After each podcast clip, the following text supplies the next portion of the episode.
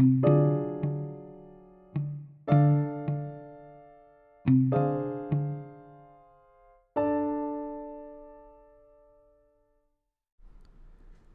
mediados de la década de 1920, las telefonistas alemanas protestaron por lo que consideraban un abuso de los test psicológicos a fin de controlar prácticamente todos los aspectos de su vida laboral.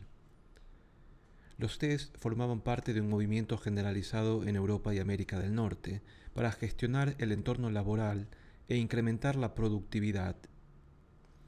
Psicotecnia era el nombre que recibían tales prácticas en Europa, mientras que en América del Norte se hablaba de psicología industrial y psicología empresarial.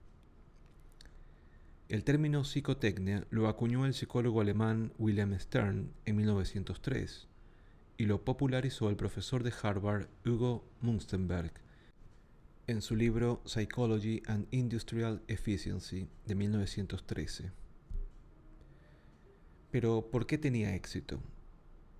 La revolución bolchevique de Rusia de 1917 avivó el miedo en otros países europeos a la agitación social y política provocada por problemas entre trabajadores y patronos. Además, había escasez de mano de obra a causa de las numerosísimas víctimas de la Primera Guerra Mundial. En muchos países europeos, la guerra había causado serios daños a la infraestructura industrial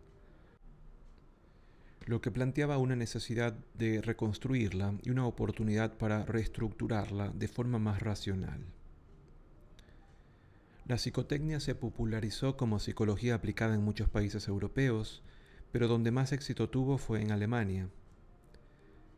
La disciplina creció rápidamente después de la Primera Guerra Mundial, cuando los sucesivos gobiernos alemanes intentaron emplearla como parte de la reconstrucción y estabilización del país.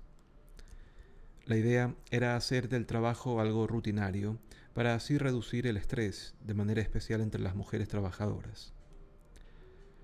A mediados de la década de 1920 se instaló la desconfianza, pues los trabajadores se dieron cuenta de que la psicotecnia favorecía a los empresarios y temían que los resultados sirviesen para explotarlos.